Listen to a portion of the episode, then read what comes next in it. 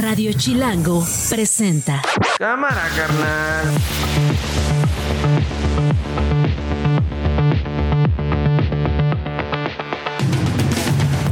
Una de la tarde en puntito en la zona centro de la República Mexicana. Es jueves 9 de noviembre. Soy Nacho Lozano y esto no es un noticiero. Así suena el mediodía. Aprobado en lo general y en lo particular el decreto de presupuesto de egresos de la Federación para el ejercicio fiscal 2024 y pasa al Ejecutivo Federal para sus efectos constitucionales.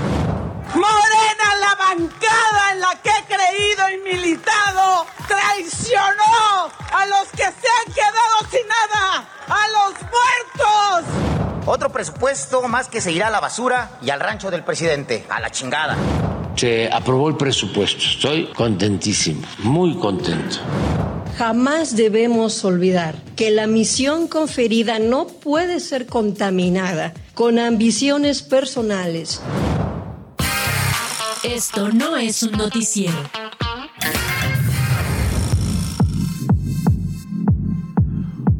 Una de la tarde con un minuto.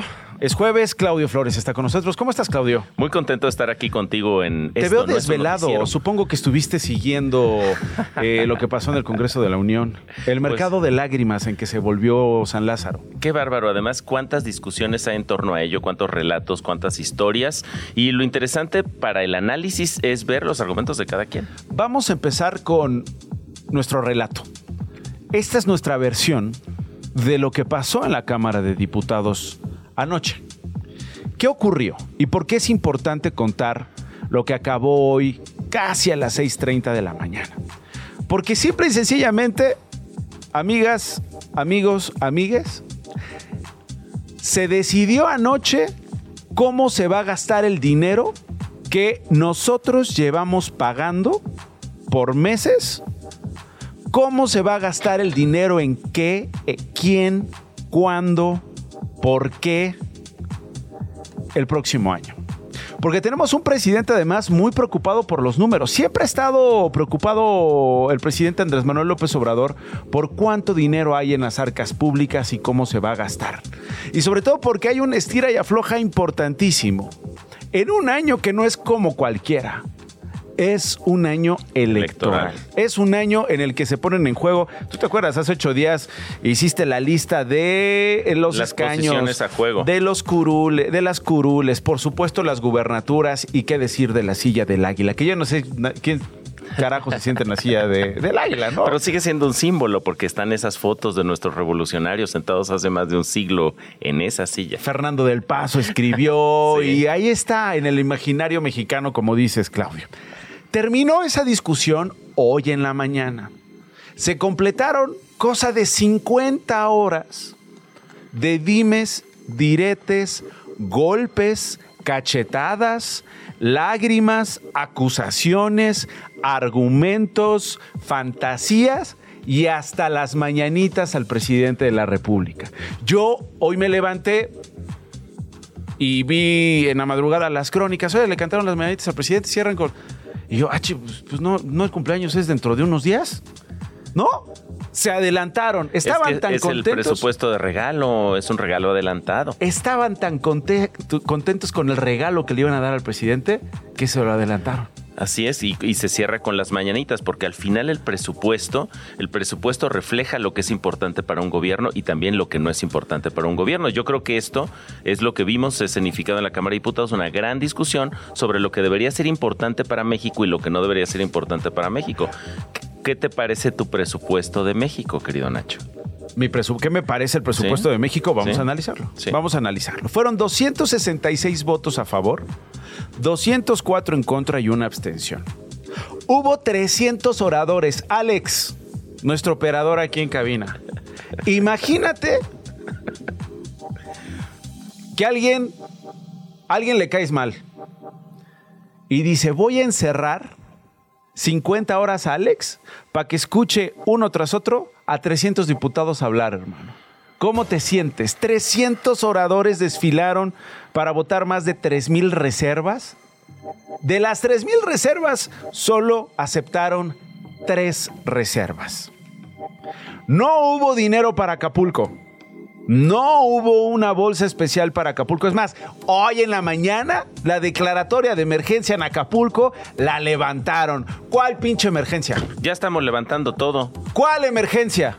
Hay basura en las calles, cadáveres en la- entre la basura, hay perros muertos en, la, en, la- en las calles, hay eh, hoteles que no funcionan, hay gente que no tiene luz, que no tiene agua, que no tiene trabajo, que no tiene con qué pagar, que no tiene para comprar medicinas, que no tiene casa porque se, le llevó, se lo llevó el huracán Otis y a los que les van a dar en seres domésticos. Claudio, ¿cómo ¿Dónde vas a llegar conectar? con un refrigerador? A la casa de la familia que entrevistó Jorge Gutiérrez Chamorro en Coyuca de Benítez, ¿A qué? que perdió su casa porque se la llevó todo el huracán. Señor, aquí tiene 35 mil pesos para, Para que, rehabilite levante. su casa. No, oiga, ¿cómo le explico? Aquí estaba mi casa. ¿Esto que usted cree que es un patio? Era mi casa. ¿Qué carajos hago con 35 mil pesos? No se preocupe, entonces usted califica por 60 mil. Y la gran discusión, Nacho, también es realmente, como se han dicho en algunas voces, vamos a estar listos el 15 de diciembre en Acapulco para reactivar el puerto, para que reciba la hay demanda quienes dicen que sí. Hay, y hay quien hoteles dice que cinco dicen- años. Sí, hay que, exactamente. Hay quienes dicen, sí estamos para el 15. El Hyatt dice, nosotros no inauguramos o reinauguramos antes de tres años. Y hay otras empresas y otros sectores que, como bien dices, Claudio, dices, dicen, yo me voy a tardar cuatro años o cinco años. Sin embargo, al Consejo de la Judicatura le quitaron 500 millones de pesos para dárselos al Tribunal Electoral. Le iban a quitar 1.200 millones de recorte. Esto es parte de las tres reservas. Al final dijeron, ándale, no estés llorando. Nada más te voy a quitar 1.200, ahí te van 500. Segunda reserva. Si llegan a obtener dinero de los fideicomisos judiciales, que se vayan a Guerrero. Porque ayer, entre las reservas, se pusieron de acuerdo con que los fideicomisos que tanto te preocupan, Alex, del Poder Judicial, 15 mil millones de pesos, fueran para Guerrero. Pero un juez federal dijo, eh, tranquilos. No, aquí el señor presidente no puede elegir qué se hace con los ahorros de trabajadores por años. Esos fideicomisos se quedan donde están y se suspende cualquier intención de gastarlo en otras cosas que no sea para lo cual se crearon esos Exacto. fideicomisos. Esa es la segunda reserva. Tercera reserva. Se crea un grupo de seguimiento a la inversión en pueblos indígenas. Qué bueno. Eso es positivo. Está bien, ¿no?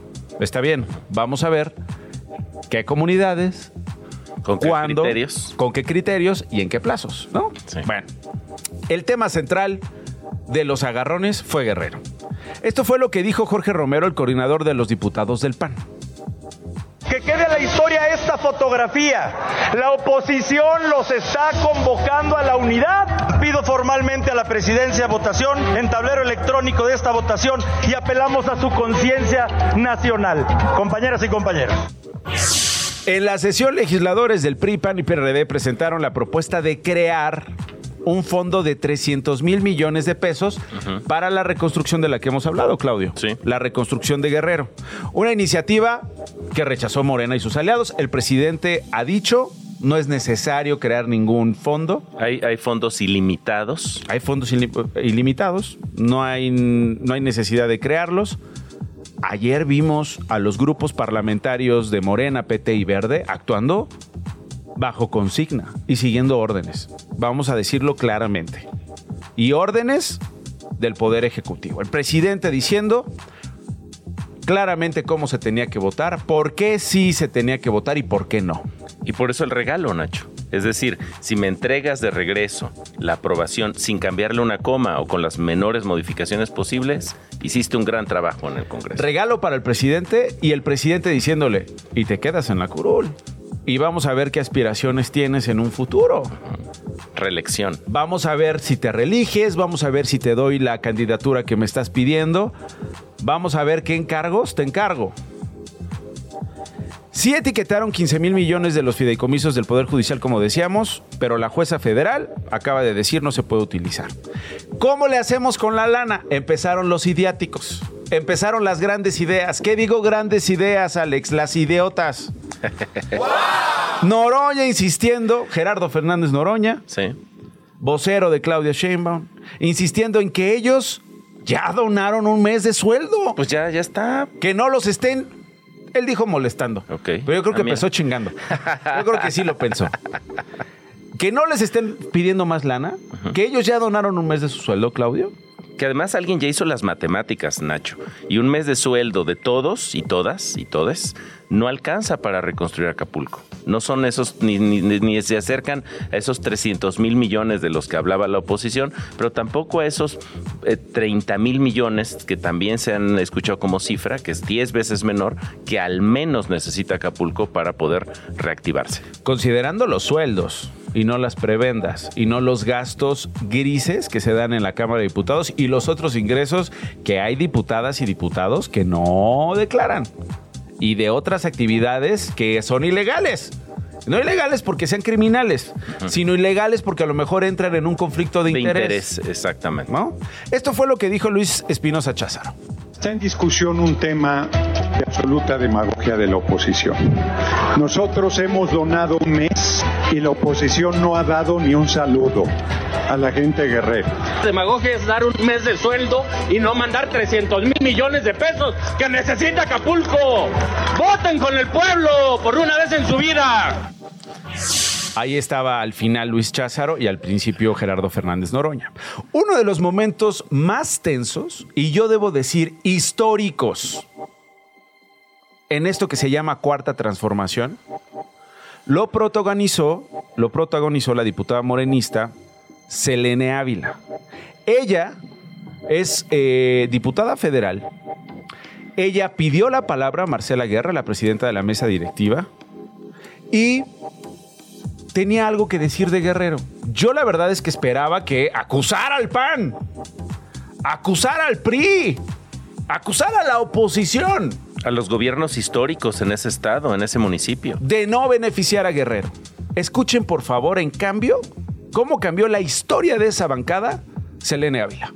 Esta vez teníamos varias para apoyar a Guerrero, pero ¿saben quiénes nos impidieron que transitaran? Dentro de nuestra propia bancada de Morena.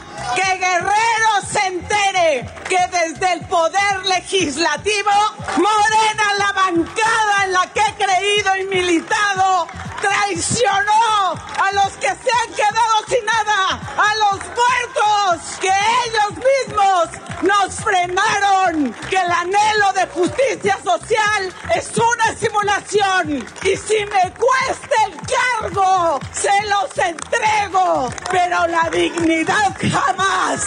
Vamos a luchar por Guerrero desde donde sea. Los Concluya, traidores a la patria Concluya. están dentro de Morena. Selene Ávila, esta diputada que dijo esto durante la noche en la Cámara de Diputados, está con nosotros en Radio Chilango. Diputada, ¿cómo estás? Querido Nacho, con el gusto de saludarte después de tantos años de no verte, querido amigo. Ojalá fueran otras circunstancias como las afables aquellas noches en ese restaurante con un grupo de buenos amigos, pero aquí estoy a la orden, amigo. Selene, ¿ves, escuchas la declaración que te aventaste, decía yo, histórica? ¿Qué piensas a distancia? ¿Qué piensas cuando, cuando te ves apuntando esas cosas tan importantes, Selene? Primero, darte las gracias por el espacio, un saludo a tu auditorio, por tus generosas palabras. Fíjate que sí, veo los videos, me escucho y se me ruedan las lágrimas y en la mañana me preguntaban en una entrevista que si me arrepentía de lo que había dicho y hecho y les dije que no, que lo volvería a hacer igual. Porque hay cosas en las que no puedes transitar, Nacho. Mira, yo tengo gratitud le, le he tenido cariño, admiración, respeto al presidente, le tengo gratitud a él, al partido que me dieron la oportunidad. Había cosas en las que yo no coincidí en votaciones, sin embargo, por esa gratitud y por ser disciplinada, aún con el conflicto que me generaba, las votaba pero cuando se trata de un tema como la gran tragedia que está viviendo Acapulco, me parece intransitable. Más aún, mira, eh, el bloque conocido como el Camino de México, asociados a Marcelo Ebrard, hicimos propuestas, todas jurídica, técnica, sendaria, presupuestariamente viables para entregar nuestro anhelo, era el mejor paquete económico del sexenio, en ley de ingresos, presupuesto de egresos. Ley de ingresos logramos aunque sea parar un trancazo contra los ahorradores que les querían cobrar una retención 10 veces mayor, un impuesto por ahorrar 10 veces más. Aquí teníamos varias reservas, propuestas. Una de ellas, nada más nos dijeron, va a ser la que va a transitar, nos dio su palabra Nacho Mier. Esa reserva era tomar parte de los excedentes petroleros, un 15%. ¿Y los engañó?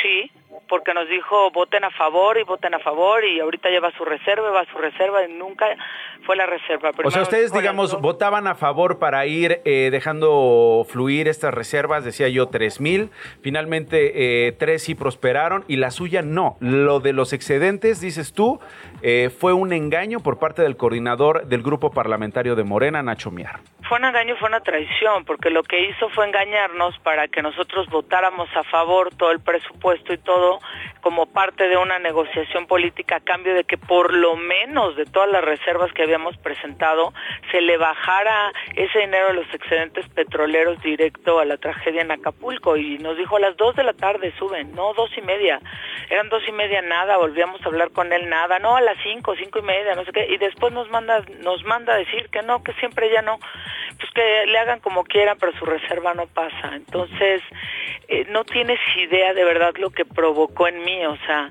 hay cosas en las que dices, puedes transitar. Eh, eh, te pongo un caso, yo nunca estuve de acuerdo, y lo dije abiertamente, con el tema de la reforma electoral como la planteaban, porque tengo una vocación jurídica distinta y lo miro diferente, y hasta les decía yo, es inconstitucional, va a acabar en la Corte, pero lo hablábamos dentro del grupo por disciplina, por gratitud, me alineaba, pero me costaba mucho trabajo. Pero cuando estás hablando de muertos, cuando estás hablando de una tragedia inconmensurable, que tú mismo acabas de decir cómo es posible que se levante el estado de emergencia, por Dios santo, y que, hicimos distintas propuestas, de todas te dicen que una sí, pero ni siquiera no, que, que, en esta en particular te hayan dicho o les hayan dicho que sí y no pasará. A ver, un par de preguntas más. Estoy conversando con la diputada Selene Ávila. Eh, tú dices, si me cuesta el cargo, se los entrego, pero la dignidad jamás. Pues no te pueden quitar del cargo, pero sí te pueden expulsar de la, de la, de la bancada, Selene. Pues que me expulsen. Prefiero que me expulsen de una bancada que expulsar de mí los ideales hay temas intransitables. Y algo que quiero tener la oportunidad de decir en tu espacio es que los señalamientos que yo hice los asumo a título personal. O sea, el bloque, como bloque marcelista. Eso te iba a preguntar, ¿es una posición del bloque marcelista? es mía. Tuya. Es mía. ¿Has hablado con Marcelo Ebrard después de lo de anoche? Eh, todavía no, estoy esperando verlo para que podamos conversar. Eh, no sé eh, ni siquiera qué decisión va a tomar respecto a su futuro y sobre el camino de México. Eh, no quiero ser irresponsable y decir una cosa u otra si no tengo yo la certeza. ¿Tú te quedas en Morena? Eh, no, no, no. Tú te vas. Tú ya después de lo de anoche es me voy de Morena. Sí, si no me voy me van a ir, pero de todos modos, este, ¿a qué te quedas ahí? No hay nada que hacer ahí. Cuando no puedes incidir ni siquiera para que beneficies a la gente que se está muriendo. Ahora, ¿quién se ha preocupado por ir a ver cómo están en la montaña de Guerrero, Nacho? ¿Por qué no mandan helicópteros y que caigan víveres, medicamentos? Y antes, a mí me tocó como reportera, llegué a hacer un reportaje que se llamó Los Olvidados de la Montaña. Ya no había caminos y subía. Ayer hablamos con los de. Eh, eh, Chatlin, eh, ayer, ayer hablamos ¿La con Chinolan? la Chinolan eh, para de, describir justamente eso, perder las siembras, perder las casas, la crisis sanitaria, la única gallina que tenían, en fin. Bueno, queríamos hablar contigo para tener claro, eh, Selene, eh, te mando un abrazo y si me permites, eh, sigamos tu decisión porque es importante. Malú Mitcher, también identificada con el bloque marcelista en el Senado, renunció a Morena en el salón de sesiones de la Cámara Alta. Tú hoy me estás diciendo yo me voy, si no me van, me voy. No te pueden quitar de tu, de tu curul pero sí te pueden expulsar de, del grupo parlamentario. Me dices, pues que me expulsen, pero dices tú, la dignidad no te la quitan.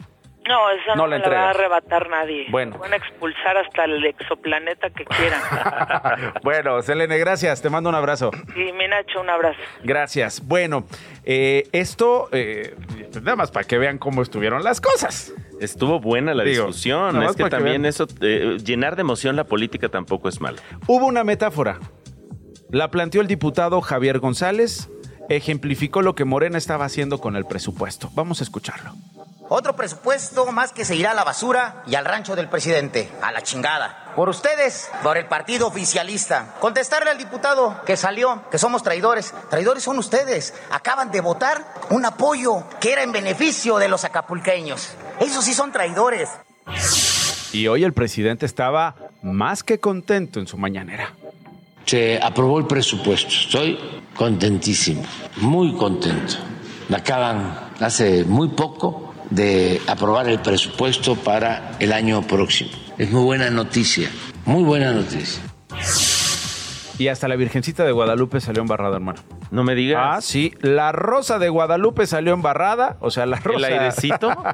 Escuchemos a la diputada del, P, del PT, Margarita García. La telenovela de Rosa de Guadalupe se quedó corta al lado de esta película. Qué lamentable que nos dejemos llevar para que nos utilicen. Diputada. Las mujeres hemos dicho que tenemos criterio No es una y moción. de hoy orden, estamos cayendo en ese juego perverso del dolor. Diputada Boy, le pido, diputada presidenta, que la película la terminen a hacerla afuera. Diputada Boy, le dicen a Sí. Marcela Guerra. Qué trabajo el de Marcela Guerra, presidenta de la mesa directiva. Y otra vez se pusieron musicales. Y digo otra vez porque hace unos días cantaron este, una rola de Mercedes Sosa Sí. que yo creo que se estaba revolcando de como, ¿por qué están cantando lo que yo canto? Solo le pido a Dios.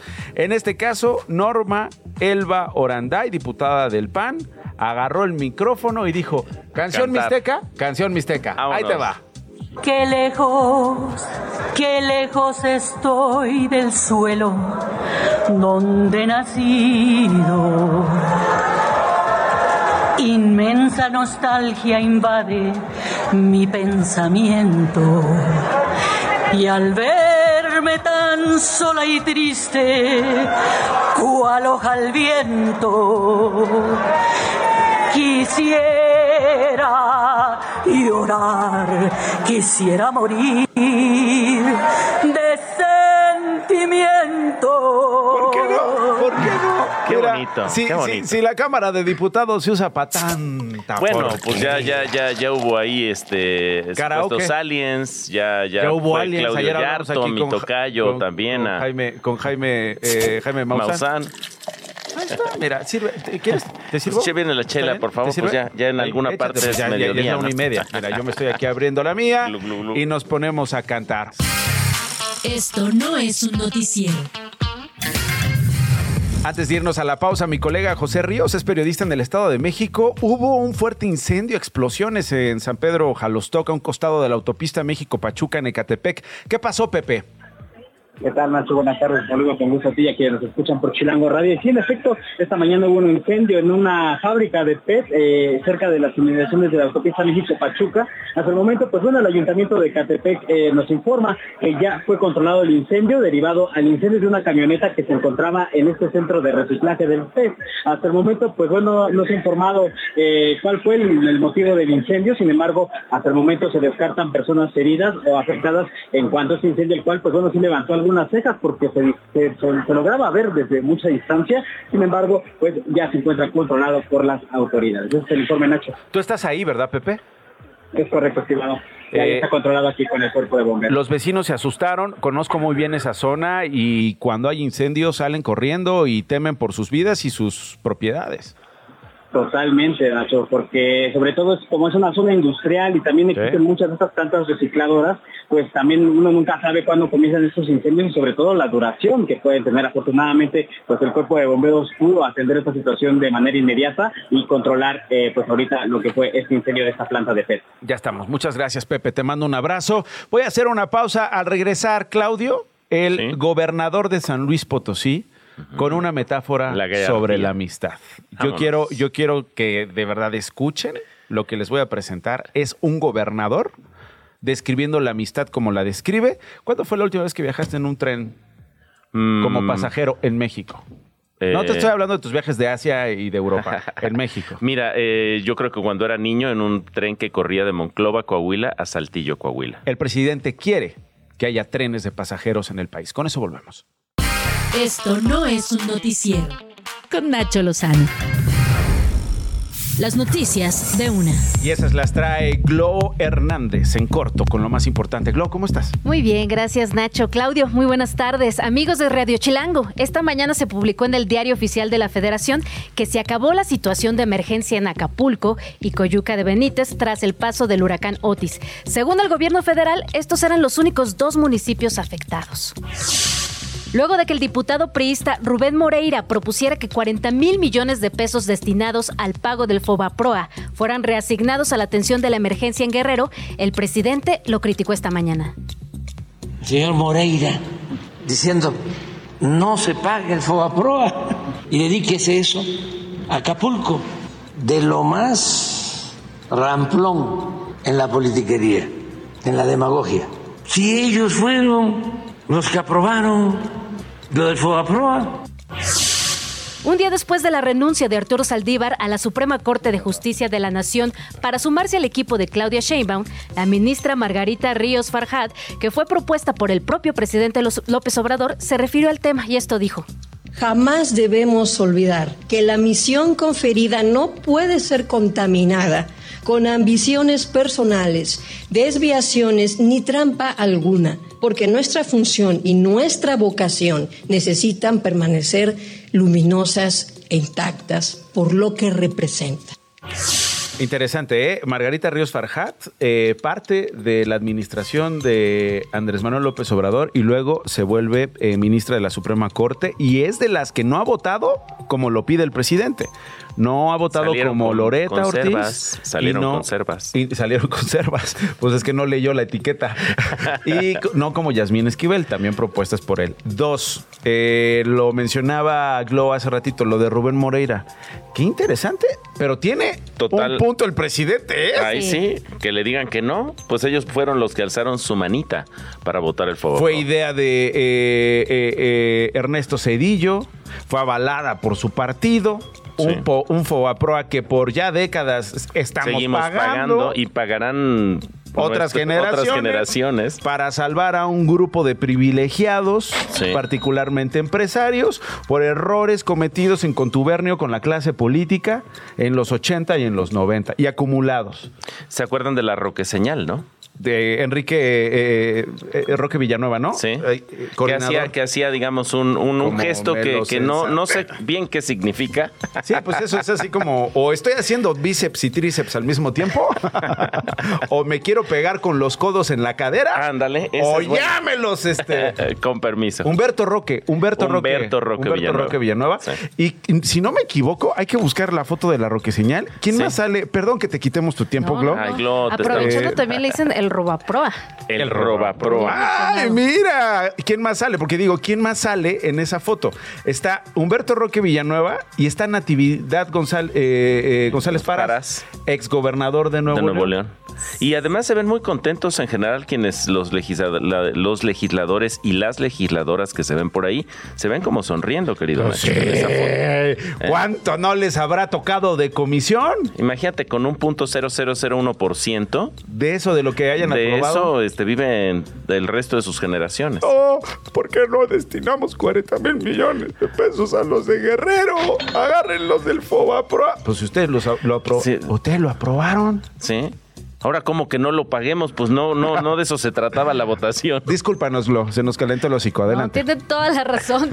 Cerramos con la Secretaría de Relaciones Exteriores, que dio a conocer que el exgobernador de Hidalgo y expriista Omar Fayad fue propuesto como embajador de México en Noruega. amo esto con una locura, amo esto con una locura impresionante. Ya lo habíamos visto en los escenarios musicales quitándole la chamba a los DJs, ya lo habíamos visto bailar con una playera pegadita como las que usa Claudio Flores cuando se pone hasta atrás. Sí. Se pone a bailar, se puso a animar en un antro, ¿te acuerdas? Sí, también. Omar Fallada ahí. Es un- ese fue es fiestero. Parece que quizá no sé como gobernador, pero com- como no, no. compañero de Yo te digo que como gobernador fue un gran DJ. y eh, ahora eh, yo estaba entre que si va a seguir su carrera como DJ, porque ya ves que ya también va a participar en un festival. Pues ves que en los países del norte de Europa, este, pues hay una gran cultura, digamos, del, del consumo de música electrónica. Yo creo que más bien el presidente se movió. Lo prefiguró para No, no, no. Yo, yo creo que más bien el presidente se asustó porque dijo: A ver, ¿cómo que Omar Fayad es un buen DJ y va a estar en festivales? No quiero que me lo roben. Mándenmelo a Noruega como, como embajador. Entiendo que. No me roben el talento. Oiga, señor, pues es que viene del PRI. Como quiera es mío. Lo vamos a ver pronto, quizá colaborando con los grandes DJs globales, con Steve Aoki, con, con Kibo, Exacto. Alan Walker. Por eso se fue para allá, seguramente. Terminó de gobernar en Hidalgo y qué partido llegó después. Eh, ¿Morena? Morena.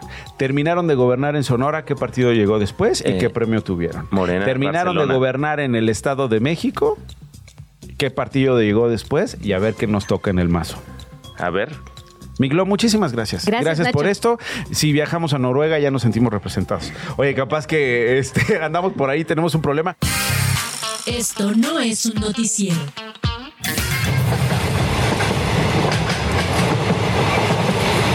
Ver, vete sentando. ¿Cuál es tu asiento? El 32A. A ver, ¿vas en primera o en segunda? Yo voy en segunda. Glo es la que va en primera. Vamos a ver a Glo. Vamos al carro de adelante a ver, a ver qué onda. A ver si nos invita. Oye, muy bonito este tren. Mira qué chulada de tren. Oye, ¿qué tal el vagón comedor? Vagón, mira, mira, vagón comedor. Hay, hay, hay drogas, hay todo acá. Un tequilita. Este, tequila, este. Eh, ay, mira un jaguar. Allá afuera. Ay, mira, mira, mira una chaya. Bueno, hola Glo, ¿cómo estás? Muy bien, aquí, en muy buen viaje en tren. Ay, ya me hacía falta. En este viaje fantástico. Bueno, ya, dejamos de payasada, gracias. ¿Cuándo fue la última vez que viajaste en tren? Yo creo que fue en Europa, fíjate, ni siquiera aquí en México. Ay, la pregunta era en México. ¿Para qué restregarnos que cuando estuve en Hungría? La última vez que me subí a un tren, bueno, fue, estuve cerca, ahí en la biblioteca Vasconcelos. Ahorita hay una exposición afuera porque mm. era una antigua. Ah, pero en México nunca. No, pues es nunca que de un lado a otro. 19 años de edad. sí. Yo, mi yo obviamente no me acuerdo, pero mi mamá me dice que yo estaba muy bebecito y para viajar al sureste había que tomar el tren aquí en Buenavista, donde está esta exposición a la que te trepaste al tren. Eh, ahí salían los trenes y agarrabas no me acuerdo si Coatzacoalcos o Minatitlán. Mi mamá me está escuchando, mándame un mensaje, jefa. Y te bajabas y ahí mismo en la estación eh, tenías que agarrar tus tiliches. Venía la abuela de mi mamá, venía la mamá de mi mamá, yo. Y faltaban todavía un chorro de horas para llegar a tu casa. Te cambiabas de tren y agarrabas el tren de Coatzacoalcos, Minatitlán a Mérida, rumbo a Mérida, Campeche, en fin. Y pues yo de ahí nunca más. El Chepe no lo he tomado, fíjate. ¿Tú te has subido al, Chepe? No, tampoco me he subido al Chepe. No, ni yo. Que es el único de pasajeros que opera. Sí, y entiendo de altísima este atractivo turístico, ¿no? De las de las barrancas del cobre. Sí, de las barrancas del cobre. En fin, ¿te gustaría viajar en tren en México? Me encantaría es una experiencia buenísima, ¿no? Creo que cuando utilizas un tren en otro país, regresas diciendo, ¿por qué carajo ¿por qué no hay trenes? No, oye, Porfirio Díaz, entiendo que tejió una red nacional de trenes, ¿por qué ya no existe? Y me parece que ahí el, presidente apunta a un asunto nostálgico que seguramente resuena en muchas personas de volver a vivir esa experiencia, recorrer México en tren. Ahora, ¿es factible? Eh, eh, suena bien como se ejecuta. es decir, es que según yo, ahorita se lo vamos a preguntar a Claudia Villegas, directora de la revista Fortuna, no hay un tren en el planeta que se autofinancie, o sea, que, tenga ganancias. Creo que, dos sea rentable. que sea rentable. Creo que hay una en Francia y hay otro en Japón, y dice el productor que el de Howard. Ah, el de Howard. El de Harry Potter. Es, el único que genera es el más rentable de todos, en Orlando. Claudia Villegas, ¿cómo estás? Muy bien, qué gusto saludarlo. Igualmente, oye, este, sí, ¿verdad? En México solo el Chepe es, eh, es el tren de pasajeros que opera, aunque tenemos el proyecto del tren Maya y el interoceánico, ¿no, Claudia? Sí, el Chihuahua Pacífico es un tren evidentemente con vocación turística, es un tren caro, quienes han podido viajar por esta ruta que tiene pues grandes paisajes y, llega a puntos en donde por seguridad, Nacho, no podríamos ir. Sí, no, aquellos que tengan vértigo que lo olviden, ¿no? Porque te asomas tantito en la ventanilla y andas guacareando. y también llegas a zonas muy complejas, muy complicadas, en donde no podrías llegar. En territorios de Chihuahua, donde se han presentado cosas muy graves en materia de seguridad. Exacto. Pero bueno. ¿Y es seguro? ¿Es, seguro? Ay, perdón, creo que estoy gritando mucho, ¿verdad, Alex? ¿Es seguro, Clau, Clau este, este tren, el, el, el del Chepe? Fíjate, esa es la clave de los trenes de pasajeros. Parece que los trenes van eh, blindados por un halo de seguridad, pero tiene que ver con que son unidades de transporte que van por una vía confinada en donde pues no puedes tener interrupciones. Claro. no, es que, no es que va a haber un retén de unas autodefensas o de unos grupos criminales que bajen a los que van en el camión y los asalten. O sea, es decir, sí puede haber asaltos, pero pues el circuito cerrado y algún sistema de seguridad y alerta, supongo que permitiría a las autoridades actuar eh, en un trayecto de tren. Y sobre todo porque imagínate kilómetros y kilómetros de vías de ferrocarril. Estaba escuchando que tu familia sí llegó a viajar, que es una experiencia muy bonita, pero por ejemplo, cuando se privatiza las rutas y se destinan solamente a carga, pues se desaparecen los trenes de pasajeros y con ello, según me cuenta Jesús González Esmal, que fue uno de los legisladores que levantó la mano y dijo, ¿por qué se va a cancelar los trenes de pasajeros? Él me contaba que los trenes de Puebla, los de Veracruz, pero los de Oaxaca, permitían que gente muy pobre pudiera viajar a las ciudades a estudiar. Es que esa es la diferencia, esa, era la, esa es la diferencia en este transporte. Yo no sé, ya nos dirás este fenómeno eh, eh, al día de hoy, eh, cómo, cómo funciona en el planeta, pero creo que es más accesible, es más respetuoso de horarios, de derechos de los usuarios, es más fácil que puedas resolver traslados en un tren a como hoy se resuelve en autobús y ya no voy a decir nada de los aviones porque las aerolíneas son una basura. ¿Sabes, ¿Saben por qué? Porque los trenes son bienes públicos. Los trenes están pensados, diseñados para conectar a las comunidades, para conectar a un país, para que las estaciones de trenes se conviertan en epicentros comerciales, amalgaman socialmente. Por eso cuando ustedes comentaban que no son rentables, bueno, tendríamos que pensar en el término de justicia redistributiva y de cómo una inversión del Estado mexicano puede ayudar a generar mayor crecimiento económico, pero sobre todo igualdad. Claro que bajo un enfoque economicista en donde solo quieres tener márgenes, pues nada más dejas la carga, ¿verdad? Pues sí. Eh, ¿Qué es lo que ha pasado? A ver, nada más para salir de dudas, el Chepe cuesta tres mil, perdón, siete mil trescientos ochenta y tres pesos en primera clase de Krila Los Mochis. Redondo. Redondo. 5 mil en ejecutiva y 4 mil en turista. Pero hay otras paradas, eh, Divisadero, El Fuerte, y va variando de 1.700 en primera clase, mil pesos en clase turista, en fin. Eh, decía yo que no son eh, modelos de negocio que sean atractivos para los gobiernos, Claudia. terminan invirtiendo de más, terminan gastando más lana de lo que dejan. En India, por ejemplo, los trenes que conectan a un país tan grande con mil millones de habitantes o más, los trenes no son un negocio porque no están diseñados para eso. Y el gobierno de India destina todo lo que puede para poderlos seguir manteniendo en operación.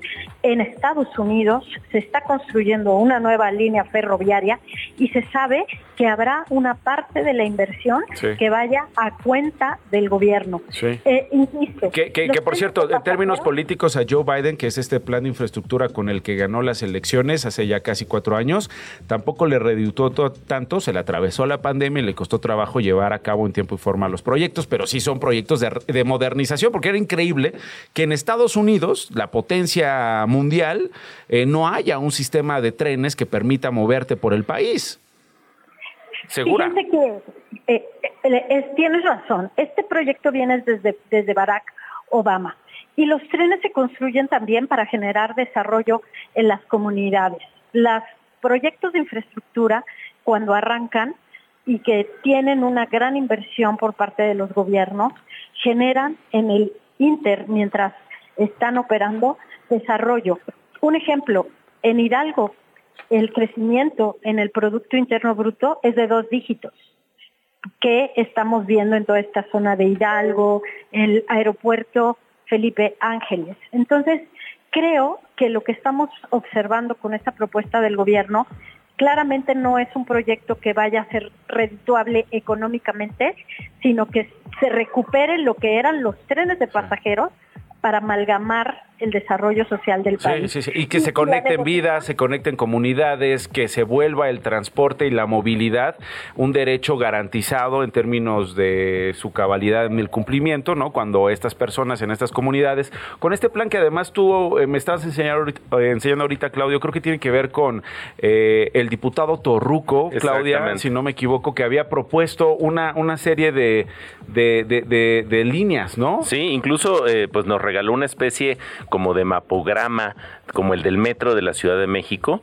eh, del país, de lo que sería, digamos, la realidad de regresar los trenes de pasajeros a México con las distintas rutas que conectarían todo el país. La verdad, suena muy bien como proyecto. Mi gran pregunta es cómo se ejecutaría. Sí, sí, sí. ¿Cómo? ¿Cuándo? ¿En qué vías? ¿Con qué trenes? ¿Cuándo? Sí. Sí, tenemos una fábrica de ferrocarriles que se puso en marcha gracias al tren Maya. Tenemos rutas concesionadas para transporte de carga. Debería tener la misma lógica que estas rutas operaran para vagones de pasajeros. Aquí lo que me parece que va a ser muy importante es la negociación con los tres concesionarios, donde hay dos empresas estadounidenses que evidentemente han estado invirtiendo, han estado destinando recursos para darle mantenimiento y viabilidad a estas rutas. ¿Qué es Kansas City? Kansas City, Southern y Union Pacific. Union Pacific, ok. Eh, el presidente dijo que ojalá y cooperen, pero si no cooperen, ¡rom! les deja pasar el tren encima. ya le pasó a Grupo México. Saludos a la REA. Sin duda, y Grupo México también, porque él es socio de una de estas empresas. Entonces, eh, no está prohibido el transporte de pasajeros en México. Quizás está olvidado y estuvo, eh, lo, lo, pusieron en un rincón para darle rentabilidad al asunto de los pasajeros. Muchas gracias, mi querida Clau. Te mando un abrazo. Si te parece bien, cuando tengamos ya un plan eh, del presidente claro, pues ya lo estaremos analizando contigo. Será un gusto, Nacho. Gracias. Gracias, Claudia Villegas, que es la directora de la revista Fortuna. Cuarto para las dos. Radio Chilango. Ay, qué maravilla de verdad la llamada que tenemos en este instante. Ay, hasta me enchino el cuero. qué, asco, hazte para allá. Eh, Susana Zabaleta es soprano, es actriz y es una mujer que admiramos, poderosísima, portentosa. Mi querida Susana, ¿cómo estás? Qué gusto saludarte. Pues muy emocionada. ¿Cómo estás tú? Contento de, oírte y además de los planes que tienes, que ya los iniciaste, ya con esta gira, con este tour, eh, si no mal recuerdo, allá en Sinaloa, en Culiacán, a finales de octubre, y que vas a continuar muy pronto en la Ciudad de México, el próximo 16 de noviembre en el Lunario del Auditorio Nacional. ¿De qué se trata, Susana?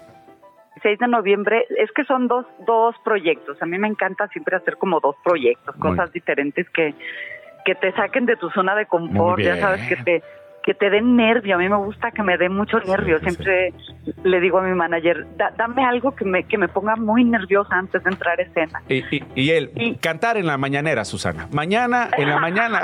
en la Cámara de Diputados. Vas a la Cámara de Diputados. ya, en serio, apacíguate. Ya en serio. Apacíguate, Susana, con tus... algo de nervio, no de risa, Tienes razón, comedia, no, comedia ahorita no está en tu horizonte. No, bueno, quién sabe, ¿eh? porque la próxima. Esa comedia barata. Semana estrenamos este una cosa que hice con la cotorriza. Oye, ya cálmate, Susana Zabaleta. ¿Qué sigue? ¿Que te vuelvas presidenta de México y le ganes la chamba a Claudia Sheinbaum, candidata? Te arreglaría. Mira, por lo menos yo no te tendría tres horas y quince minutos este, pegado en, en hablando. ¿No harías mañaneras? Pues, ¿Tú no harías mañaneras? ¿Eh? ¿Tú no harías mañaneras?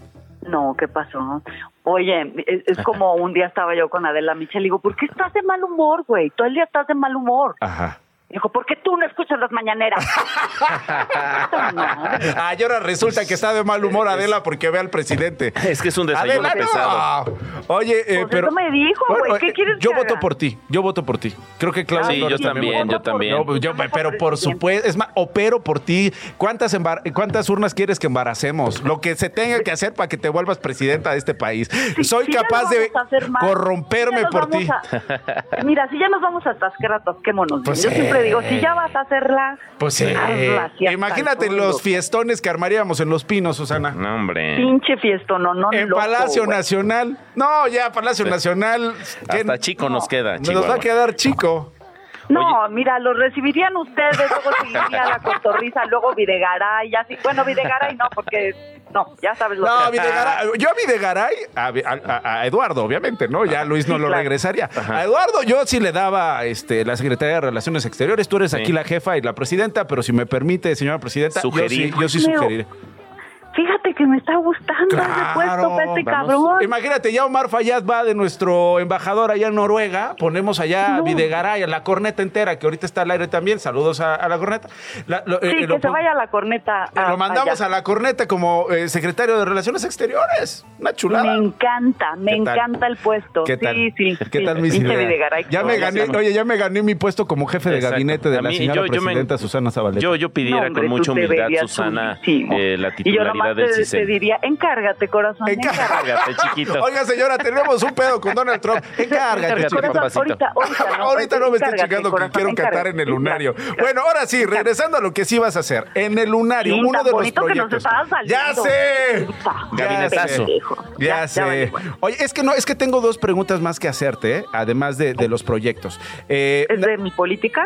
Eh, más o menos, fíjate, eh, ya, ya ves que se está hablando mucho, eh, de una vez te la hago, eh, de, de las mujeres, que si las candidaturas, que si no. Yo estaba revisando. Que si preferimos cinco. Es no, que ahora necesitamos cinco, Qué no vergüenza. cuatro. O sea, negociando ya el pedo. Es, es, es una vergüenza que hoy los partidos que decían, no, que empoderar a las mujeres y la chingada, hoy que es el género mayoritario en el país en términos de población, siga teniendo la, la representación que se le antoja al patriarcado. No más cuatro, no más cinco, perdón. Llevan siglos Oye, y lo- gobernando. Y lo, triste, lo triste es que estas mujeres se siguen dejando. Ese es el pedo. O sea, te, te, te voy a manejar de a poquito, pero te pero haz, hazme el favor de voltearte. ¿no? para Eh, que estés tranquila, ¿no? A- acuérdate al principio cómo lo hacían en la Cámara de Diputados, Susana, seguramente te acordarás.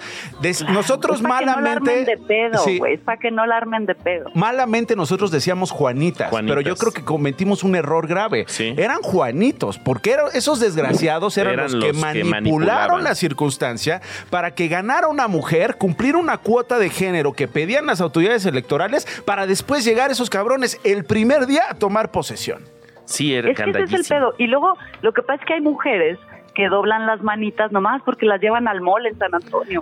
Sí, exacto. Bueno, pero lo que yo te quería preguntar, fíjate, ¿cómo terminamos siempre hablando de otra madre, ¿no? De lo que tenemos que Sí, hablar. faltan los trenes, ¿eh? invítenme, Oye, no, pues a yo, yo, yo, yo le dije a nuestro coordinador de invitados, dile a Susana que, Que hacemos un programa con ella. Eh, o sea, este programa es tuyo. Eh, eh, es decir, yo estoy aquí al aire de, lun- de una a dos. Tú me dices que día Yo voy a vienes, ser muy se feliz cancela de todo. ir. Llevamos un, este, una guitarra, un piano. No. Y Qué y lujazo. pues hablamos No, bueno. poquito de política, y chupe y sacamos chocongos. Y no, Sí. esto se va a poner hasta. Oye, pero, pero, a ver, ahora sí el punto. Yo veía eh, el programa que vas a presentar. Y eh, entre otras cosas es homenaje a los compositores mexicanos más importantes. Y también pensaba si Susana Zabaleta no se encabronaba cuando veía que eran pocas las compositores, eh, las compositoras Compositoras. en estos dos siglos que lograron, ¿no? Colocar una canción que lograron cobrar, ¿no? En estos ciclos donde las mujeres eran todavía más maltratadas. Pero fíjate, eh, eh, y ya nada más te dejo a Consuelito Velázquez, Sí. que siempre fue maltratada, que siempre fue así de tú para el lado izquierdo. Y yo te recuerdo que Bésame Mucho ha sido cantada en Sí. todos los idiomas del mundo. Sí, sí, sí. Increíble. Entonces no necesitamos tanto poder, solitas podemos. No, Mira, sí, no, no, no. se las dejamos ir, como Sí. dicen en mi rancho, hay como la siento. No la aguantamos. No, no la aguantamos. Y ¿eh? solita. Sí, y no la aguantamos. No somos capaces. Es decir, a ver, eh, por eso los, los feminismos se están volviendo tan populares en los últimos años y por eso estas transformaciones que se están dando en lo público y también en lo privado, donde sobre todo corren riesgo las mujeres. Pero, como, así como hay hombres pendejos, también hay mujeres pendejas. Entonces también no, todas las mujeres, eh, o sea, si hay que poner a alguien, hay que ponerlo bien, ¿no? hay, que, hay que, gente estudiada, académica. Bueno, oye, pues ahí te va, ya se acabó el programa. No, te, no vamos a decir qué día ni cuándo, porque quiero que vengas a decirlo en vivo pronto. Yo muy feliz. Nos vemos el la próxima semana en, ¿En serio? bueno, ah, aquí en el programa. no, pero en el, no, si no vienes al programa, yo no voy al lunario. Yo sé que no te importa y no eh, eh, se va a llenar y no va, no va a alcanzar ni boleto. Pero ¿por qué no vienes antes del 16? Te armas un espacio, vienes aquí media hora. ¿Qué te cuesta? Bueno, sí voy, nada más que por favor me cuidan, ¿eh? Ah, bueno, pero eres la reina y te voy a enseñar un video que tú y yo grabamos hace muchos años y que por supuesto no recuerdas. Bueno, yo. Ah, ¿verdad? Yo feliz de ver al pasado. ya estás. Mira, hay una frase que se dice: el pasado nos vuelve a pasar. El pasado nos vuelve a pasar. Mi querida Susana Así como Zabaleta. Este presente le va a volver a pasar a este, a este gobierno, ah. que ya será pasado le va a volver a pasar. Ah, ah, sabias palabras de Susana Zabaleta. Próximo 16 de noviembre, corran a comprar ya sus boletos en el Lunario, en el Auditorio Nacional, ahí en Paseo de la Reforma, eh, un show... A las 9 de la noche. A las 9 de la noche. El próximo 16 de noviembre, Susana Zabaleta viene en estos días a Radio Chilango y prepa, agárrate el programa que vamos a hacer. Susana, te mando un beso, mucha suerte, gracias por tomarnos la llamada por tomarte la llamada. Un beso. Besos. Nos vamos, Claudio. Vámonos. Gracias. Mañana en punto de la una. Quédense con Susana Zabaleta para que se prendan tantito.